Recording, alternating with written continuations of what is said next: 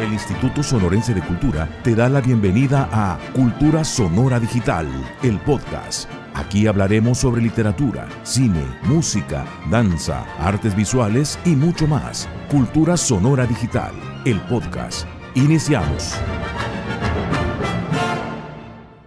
Hola, ¿qué tal? Soy Alma Angelina y quiero compartir con ustedes un poco de la historia del inmueble que aloja las oficinas donde labora nuestra gobernadora, la licenciada Claudia Pavlovich Arellano. El Palacio de Gobierno del Estado de Sonora es hoy en día uno de los monumentos históricos de gran belleza arquitectónica que distinguen a la ciudad de Hermosillo. Su diseño arquitectónico es de estilo neoclásico de fines del siglo XIX, construido en dos niveles, con ventanas rectangulares ricamente adornadas y ornamentado con una torre central. Tras varios desgastes arquitectónicos, como lo fue el incendio de 1948 y diversas remodelaciones, es una belleza armónica que ha sobrevivido al paso de los años.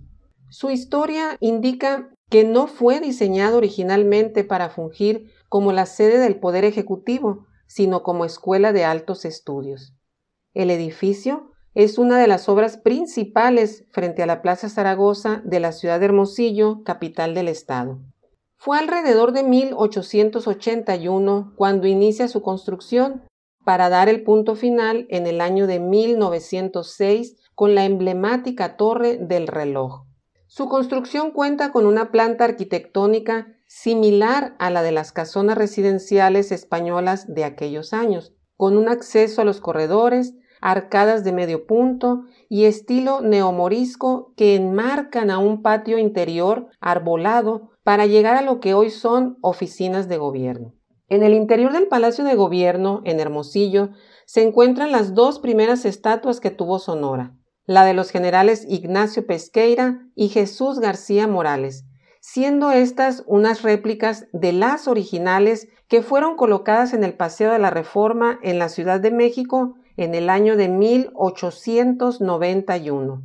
El imponente edificio de color blanco delineado con gris, ventanales y puertas protegidas con herrerías y balcones nos invita a entrar y conocerle para disfrutar de sus bellos murales que como lienzos de historia nos presentan fragmentos de la identidad sonorense a través de la expresión del arte y la cultura. En la planta baja podemos admirar la obra del artista Héctor Martínez Arteche, El hombre de Sonora, asimismo en ambos laterales de la escalera principal el trabajo artístico de la maestra Teresa Morán. El cubo de la escalera se engalana con el mural La historia de Sonora, autoría del chiapaneco Enrique Estrada.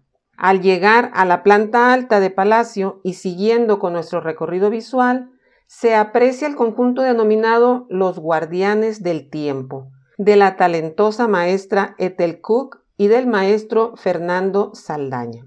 El resto de la obra plástica, tanto de corredores como al interior de la sala de la Constitución, pertenece a la creatividad y profesionalismo de la ya citada maestra Morán, quien logra así ofrecer un homenaje a nuestros pueblos indígenas, entre otras cosas. Hasta aquí nuestra cápsula cultural. Agradezco su atención y pronto estaremos de nuevo compartiendo parte de este importante espacio cultural sonorense. Muchas gracias.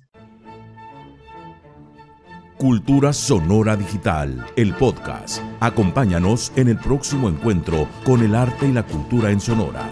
Cultura Sonora Digital, el podcast, una producción del Instituto Sonorense de Cultura.